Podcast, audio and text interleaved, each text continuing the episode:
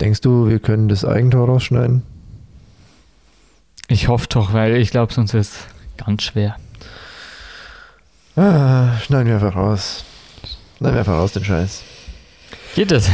Ich hoffe. Herzlich willkommen zur sechsten Folge unseres EM-Spezials vom Stufu Sport Talk. Ja, ihr merkt, die Stimmung ist etwas getrübt, denn wir nehmen das direkt im Anschluss gerade auf an das Spiel Frankreich gegen Deutschland. Und wie wahrscheinlich die meisten treuen Zuhörer mitbekommen haben, haben die deutsche, hat die deutsche Mannschaft leider ihr Auftaktspiel mit 1 zu 0 verloren. Aber nicht mal ein Franzose hat das Tor gemacht.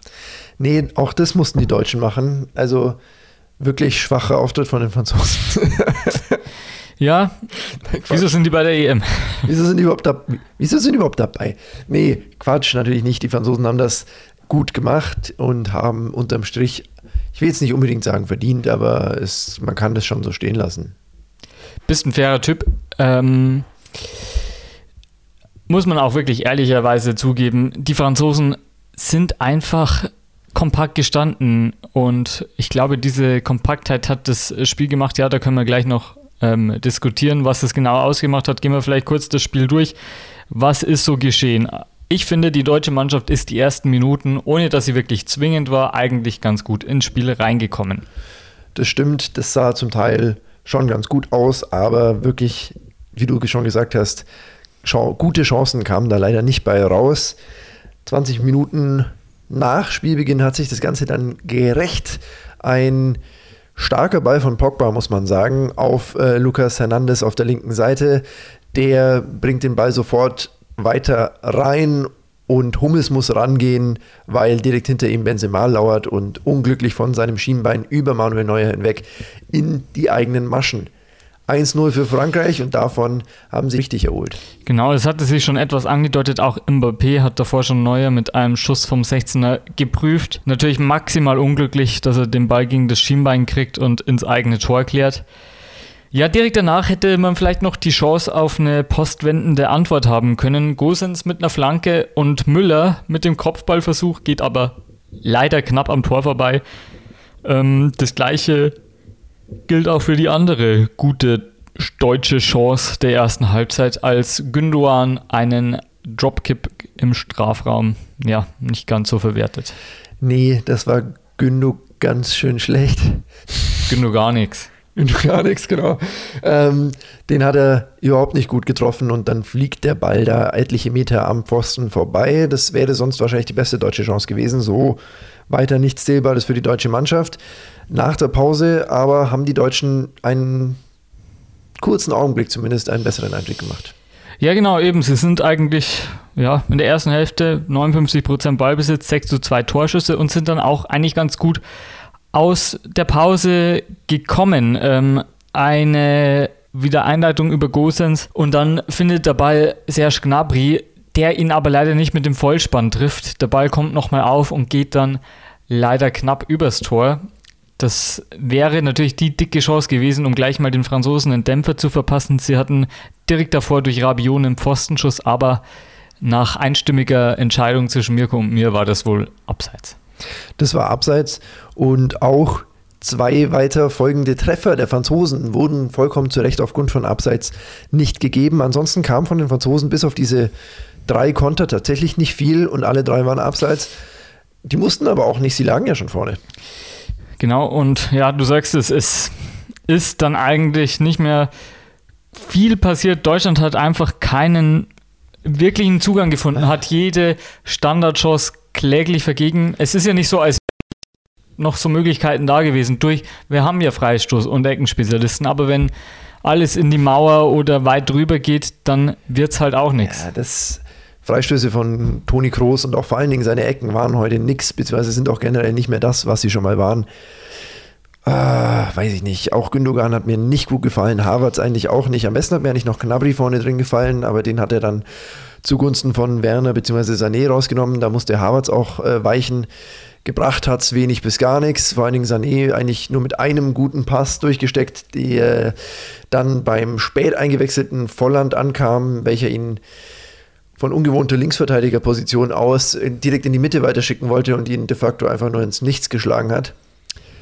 hat in seiner kurzen Einsatzzeit auch nicht den allerbesten Eindruck hinterlassen, Volland. Aber wenn du ihn halt auch als Linksverteidiger bringst, weiß ich nicht. Hat er das schon jemals gespielt? Wahrscheinlich nicht. Volland als Linksverteidiger? Nee, glaube ich nicht wirklich. Wir hatten Schwierig. noch, wir hatten noch eine, ja, mm, nennenswerte Szene und zwar fast eine Verteidigungsaktion von Hummels, der Mbappé im Strafraum den Ball aus den Beinen grätscht im vollen Lauf. Er kam ohne Elfmeter davon und ja, war dann im Endeffekt eine gute Aktion. Ansonsten, du hast es schon erwähnt, Frankreich eigentlich auch nicht mehr mit viel Chancen, mussten natürlich auch nicht mehr viel machen und ja, dann komme ich gleich mal zu einer Frage. Ähm, ist es dann ähm, eigentlich jetzt, wir haben ja davor gesagt, die Offensive ist das Prunkstück Frankreichs, aber hat es nicht heute eigentlich eher die Defensive gewonnen? Ich sehe, was du meinst. Die Defensive war schon sehr kompakt und stabil, aber man hat auch viel zu selten es geschafft, einen Überraschungsmoment zu erzeugen. Man hat wieder viel zu lange den Ball in, die, in den eigenen Reihen gehalten, hat da immer wieder von links nach rechts rumgeschoben und dann im Angriffstitel war es immer durch die Mitte. Sobald mal ein bisschen was über Außen ging, wurde es immer mal wieder gefährlich. Die Großchance von Gnabry war gefährlich, das ging über Außen. Die Großchance von Müller war gefährlich, das ging auch über Außen. Die meisten gefährlichen Situationen gingen irgendwie mehr oder weniger von außen aus, aber man hat es immer, immer wieder die Mitte versucht und da waren die Franzosen einfach viel zu stabil mit ihrer wirklich starken Viererkette und direkt davor haben sich dann in der Rückwärtsbewegung meistens noch Pogba, Kanté und Rabiot aufgebaut und dann war halt Sense. So, da, da schickst du halt nicht einfach mal einen Pass durch. Mit seinen langen Haxen hat Pogba ungefähr jeden Ball rausgefangen. Ich habe nicht verstanden, warum Deutschland so zwanghaft daran festgehalten hat, immer den Steilpass durch die Mitte spielen zu wollen. Ja, ich auch nicht. Das war wieder fast in Muster von 2018 zurück zu verfallen, dass man mit absolutem Ballbesitz den Ball irgendwie ins Tor tragen will. Was halt, ja, hier wäre es besser gewesen, mal eben über die Außenlücken zu reißen. Dann hat man ja gesehen, wird es gefährlich. Ähm, ist das auch die Marschroute für das Spiel gegen Portugal, wo man jetzt schon leicht mit dem Rücken zur Wand steht? Die Portugiesen haben ja, wie wir auch äh, analysiert haben, nicht wirklich die, diese, diese defensive Klasse wie jetzt die Franzosen. Ähm, die Franzosen sind da schon sehr, sehr gut aufgestellt, zumindest in ihrer ersten Elf. Ähm, alles, was dahinter kommt, hätte ich vielleicht ein bisschen anders gemacht, aber die erste Elf der Franzosen ist schon allererste Sahne, brauchen wir nicht, nicht drüber Klar, reden. Klar, Kimbembe Genau. Äh, und das haben, Hernandez, die, Pavard. das haben die Portugiesen jetzt nur mit Abstrichen. Ähm, sofern er überhaupt in der Verteidigung spielt, sehe ich am ehesten noch Rafael Guerrero, aber der ist ja oft inzwischen auch offensiver unterwegs. Der ganze Rest der Verteidigung, zumal jetzt Cancelo ausfällt, ist nichts Besonderes.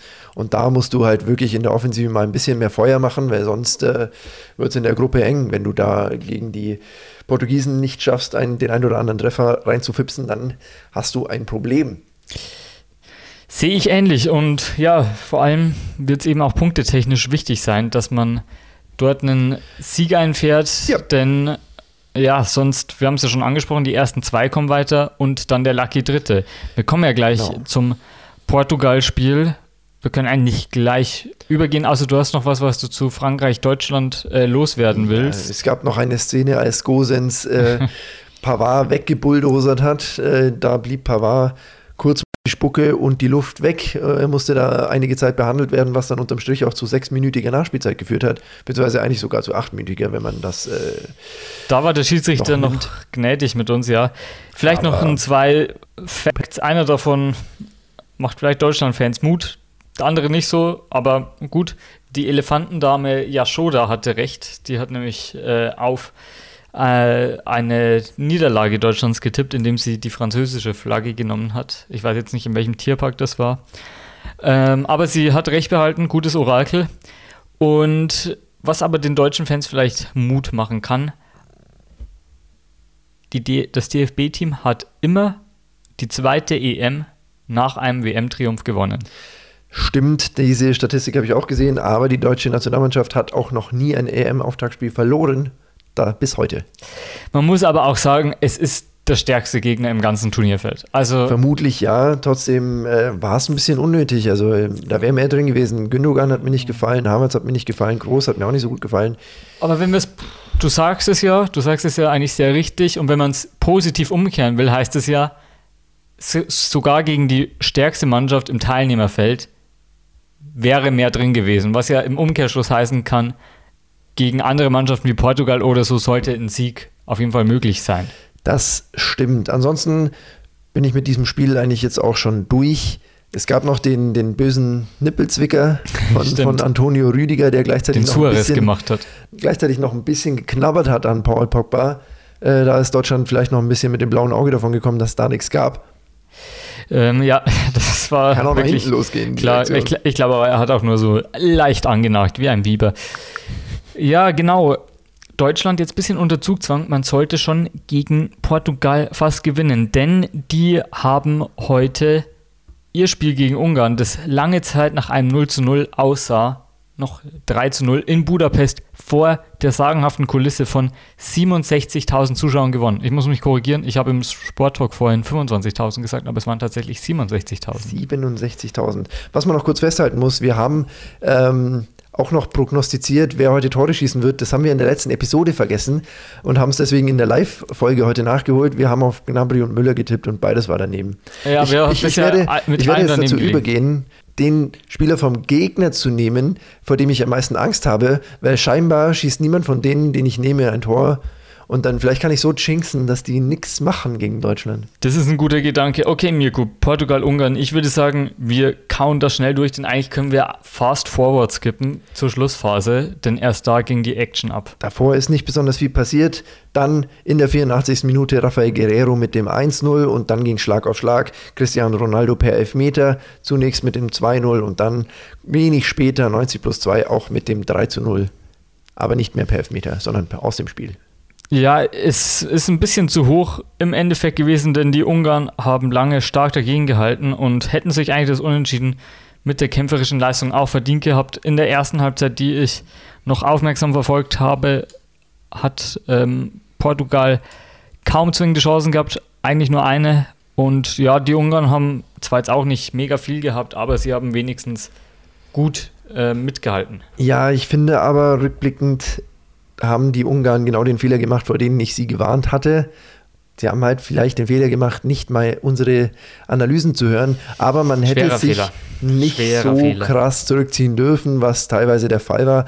70 äh, Prozent zu 30 Prozent Ballbesitz Ballbesitz sprechen da eine deutliche Sprache. Und wenn du einer starken Mannschaft wie Portugal so das Feld überlässt, dann beschwörst du es herauf, dass früher oder später dir mal einer durchrutscht. Und dann, wenn es erstmal 0-1 steht und du ein bisschen öffnen musst, weil du vielleicht noch irgendwie Hoffnung hast, irgendwas mitzunehmen, ist es auch nicht mehr allzu weit, dass dann der zweite und der dritte vielleicht auch noch reingehen. Und genauso ist es gekommen. Ein bisschen mehr auf die eigene Stärke vertrauen, wäre vielleicht gar kein Fehler gewesen. Und ein bisschen mehr halten. Also 30 zu 70 ist schon heftig. Auf jeden Fall, das haben vielleicht die Deutschen sogar besser gemacht, dass sie den Franzosen quasi die Lust am Zocken genommen haben, dass sie sich nur auf ihre Umschaltmomente beschränken konnten. Ja, aber genau da fand ich auch wieder, die Franzosen leben von dieser Dynamik und vom Umschaltspiel. Deutschland hätte es ein bisschen andersrum machen sollen und vielleicht den Franzosen sogar ein bisschen mehr den Ball lassen. Deutschland hatte mehr Ballbesitz und kann sich jetzt überhaupt nichts davon kaufen. Vielleicht ist das ein guter Punkt, aber du andererseits... sie ihrer größten Stärke beraubt. Das stimmt, aber andererseits habe ich auch immer das Gefühl gehabt, sobald die Franzosen am Ball mal wirklich für eine längere Zeit waren, wurde es auch gleich irgendwie gefährlich. Na, am gefährlichsten waren immer die Konter aus deutschen Ballverlusten. Das stimmt, aber natürlich, ja, wir haben wir es ja schon ein bisschen ja, beredet. Äh, vielleicht sind sie da wieder zu sehr in, in alte Ballbesitzmuster mhm. zurückverfallen. Mhm. Ja, wollen wir gar nicht lange drüber trauen, sondern auf morgen, den Beginn des zweiten Spieltags schauen.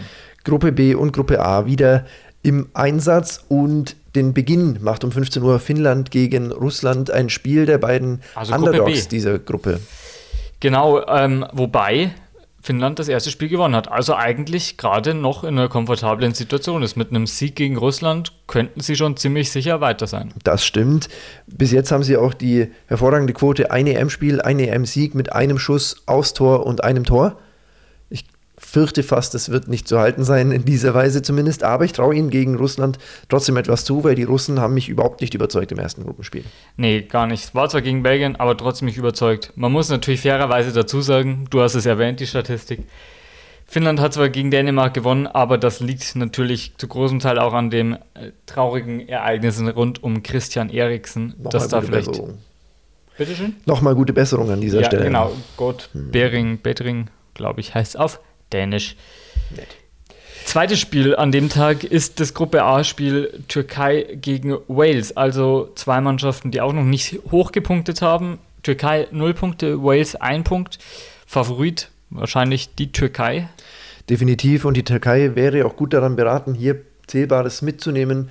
Denn ansonsten sieht es für die Türken schon ziemlich, ziemlich düster aus, nachdem dann jeder in der Gruppe gepunktet hätte, unabhängig vom letzten vom Ausgang des Spiels Italien gegen Schweiz, außer sie selber. Dann hätten die Schweizer äh, je nachdem einen, zwei oder vier Punkte, die Italiener äh, sechs, drei oder, oder vier Punkte und die ähm, Waliser hätten dementsprechend auch vier Punkte und sie selber wären mit null am Tabellenende wäre für sie vielleicht nicht ganz so knorke. Ist auf jeden Fall ein Pflichtsieg, wenn sie noch weiter dabei sein können und wäre quasi so auch eines der ersten ja, Teams, wo man gesagt hat, ja, das könnte vielleicht ein Geheimfavorit sein, das sich dann verabschiedet. Und schlussendlich haben wir noch am Abend Italien gegen die Schweiz. Also Italien ja mit dem furiosen Auftaktsieg gegen die Türkei, gegen die Schweizer, die ja eben einen Punkt aus dem Unentschieden gegen Wales geholt haben. Ja, das Nachbarschaftsduell, ich denke, es wird bei den Schweizern wieder drauf rauslaufen, dass sämtliche Akteure äh, in der Bundesliga aktiv sind oder zumindest irgendwann mal waren. Ähm, bis auf Freuler wahrscheinlich, der wieder auf der 6 äh, die Strippen ziehen wird. Für Italien wird es aber für die Schweiz nicht reichen, wenn es schon gegen Wales nicht gereicht hat. Beim besten Willen, es tut mir leid. Ähm, die Italiener äh, werden da drüber fegen, meiner Meinung nach. Das, das, das, das, könnte, es hat Potenzial, unschön zu werden. Wenn ich mir das erste Spiel Schweiz und Wales, das war ja so ein dermaßiger Grotte, Grottenkick. Ja, können wir auf jeden Fall gespannt sein. Italien nach zwei Spielen, wenn sie sechs Punkte hätten, gilt das Gleiche, wären sie ziemlich sicher weiter. Äh, Schweiz, wenn man annehmen würde, sie würden verlieren, nur mit einem Punkt aus zwei Spielen, hätten dann ja quasi ein Endspiel gegen die Türkei, je nachdem, wie Türkei-Wales ausgeht. Aber ja. Ja, auf jeden Fall schon mal richtungsweisend in der Gruppe A, dieser zweite Spieltag. Vor allen Dingen für die Türkei, die wirklich jetzt äh, unter Zugzwang steht gegen den vermutlich schlagbarsten Gegner dieser Gruppe. Und äh, es wird für Fall. die Türken, die am ersten Spiel die undankbare Aufgabe hatten, gleich mal gegen die Italiener ran zu müssen, äh, gelten, diese Niederlage abzuschütteln, denn dass der Kader eigentlich Potenzial hat, das haben wir jetzt oft genug erwähnt. Genau, wen siehst du morgen als Torschützen? Vielleicht klappt es ja irgendwann, dass wir einen richtig haben. Wer schießt von irgendeiner Mannschaft ein Tor. Sag du doch mal zuerst, ich fange immer an. Gut, ich mache mir gleich mal einfach. Ich nehme einen Italiener und sage Giro Immobile. Ich tippe auf Yusuf Yasici. Von natürlich den Walisern. Nein, Nein den von den Türken. Sage ich jetzt einfach mal. Gut, Schöner Doppelpass wird das äh, zusammen mit Yilmaz und, und dann, die kennen sich ja aus dem Verein und dann. Ja, Mirko, auf jeden Fall mit dem mutigeren Tipp würde ich sagen. Schauen wir mal, wir lösen morgen Abend wieder auf, denn morgen Abend wird es natürlich wieder eine Folge geben, beziehungsweise morgen Abend, übermorgen früh, in der wir die Spiele, den zweiten Spieltag der Gruppe A und Gruppe B ähm, analysieren und dann natürlich wieder darauf vorausschauen, was am Donnerstag ähm, der Rest der Gruppe B und die Gruppe C macht. Genau. Was bleibt noch festzuhalten vom heutigen Spieltag? Ich hatte mal wieder recht. Ich habe gesagt, Frankreich wird leider mit einem Torunterschied gewinnen. Ich hatte zwar auf 2-1 getippt, weil ich den Deutschen zumindest ein Tor zugetraut hatte, aber ich hatte recht. Ja, ist doch ein unspektakuläreres, also von der Offensive her gesehenes Spiel gewesen, als wir gedacht haben. Unsere also bis auf die Torschützen sind unsere Trefferquoten nicht schlecht. Nicht schlecht, ja. Nicht gut, ich muss tatsächlich sagen, ich hätte den Deutschen heute schon tatsächlich irgendwie einen Sieg zugetraut. Ist natürlich jetzt. Ich hatte bringt sie unter gehofft. Zugzwang. Gehofft ja. hatte ich, zugetraut, weiß ich nicht. Ja, wir müssen jetzt wirklich ähm, hoffen, dass es am Samstag besser wird, sonst ist der EM-Traum schon fast ausgeträumt. Also in mindestens ein Unentschieden müsste drin sein. Am besten ein Sieg, oder? Ja, da bin ich bei dir. Das nächste Spiel muss de facto schon gewonnen werden, allein schon, um zu verhindern, dass die Portugiesen auch vor einem in der Tabelle landen. Äh, wenn die Portugiesen erstmal sechs Punkte hätten, könnte man sie nicht mehr einholen. Klar, mit einem Unentschieden kann man natürlich sagen, gut, eben Portugal hat heute drei Tore geschossen gegen Ungarn. Heißt, die Deutschen sollten auch sowas ähnliches machen im Fall eines Unentschiedens. Und ja, da muss man schauen, wie Frankreich-Portugal ausgeht. Ich könnte mir schon vorstellen, dass die Franzosen die Portugiesen vielleicht höher besiegen können als die Deutschen.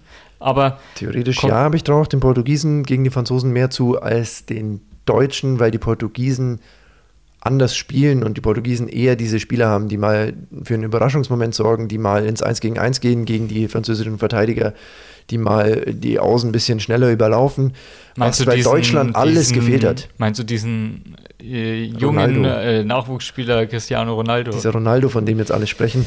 Ähm, ja, genau. Also nicht nur Ronaldo, der ist ja inzwischen hat sich eher zu diesem klassischen Zielspieler entwickelt, aber sie haben ja auch einige andere Offensivleute, die da vorne durchaus mal wirbeln, zwirbeln, schmackhaft einen Übersteiger rausknallen, dieses und jenes. Also ich traue den Franzosen da einfach, äh, den, den Portugiesen gegen die Franzosen einfach ein bisschen mehr Offensivakzente zu, als die Deutschen das heute auf die Reihe gekriegt haben. Ich hatte erwartet, dass die Deutschen auch ein bisschen heute mehr machen, deswegen hatte ich ihnen ein Tor zugetraut. Haben sie nicht geschafft. De facto war es ziemlich lahm.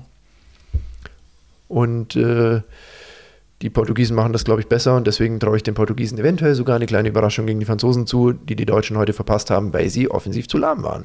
Dann hoffen wir doch mal, dass Mirko damit nicht recht behält. Wir hören und sehen uns. Wieso nicht? Ist doch egal. Ja, Wenn Deutschland Portugal schlägt? Ja, dann käme es halt zu vielleicht drei Mannschaften, die sechs Punkte haben. Stimmt schon auch wieder. Dann ja, ist man wahrscheinlich auch Portugal weiter. hoch besiegen. Ja, drei Mannschaften, sechs Punkte, dann wird bestimmt der beste Dritte ausbekommen. Aber ja, wir werden sehen. Wir begleiten euch natürlich auf dem weiteren Weg der EM. Auch morgen hören wir uns wieder. Wir hoffen wie immer, dass euch diese Folge gefallen hat. Wir sind auch schon wieder in der 21, 22. Minute der Nachspielzeit. Deswegen pfeifen wir doch hier langsam mal ab. Genau, vielen Dank fürs Einschalten. Gehabt euch wohl, bleibt sportlich, bleibt am Ball und hört auch die siebte Folge des Spufu Sport Talk EM-Spezials wieder, die bald am nächsten Tag erscheint. Also das ist ja schon die sechste, die siebte kommt ja morgen raus, deswegen ist das. Das ist vollkommen korrekt. Mirko hat einfach, ist einfach ein Mathe-Ass. Einfach den Durchblick und deswegen sage ich jetzt auch Schüsseldorf und gute Nacht. Gute Nacht.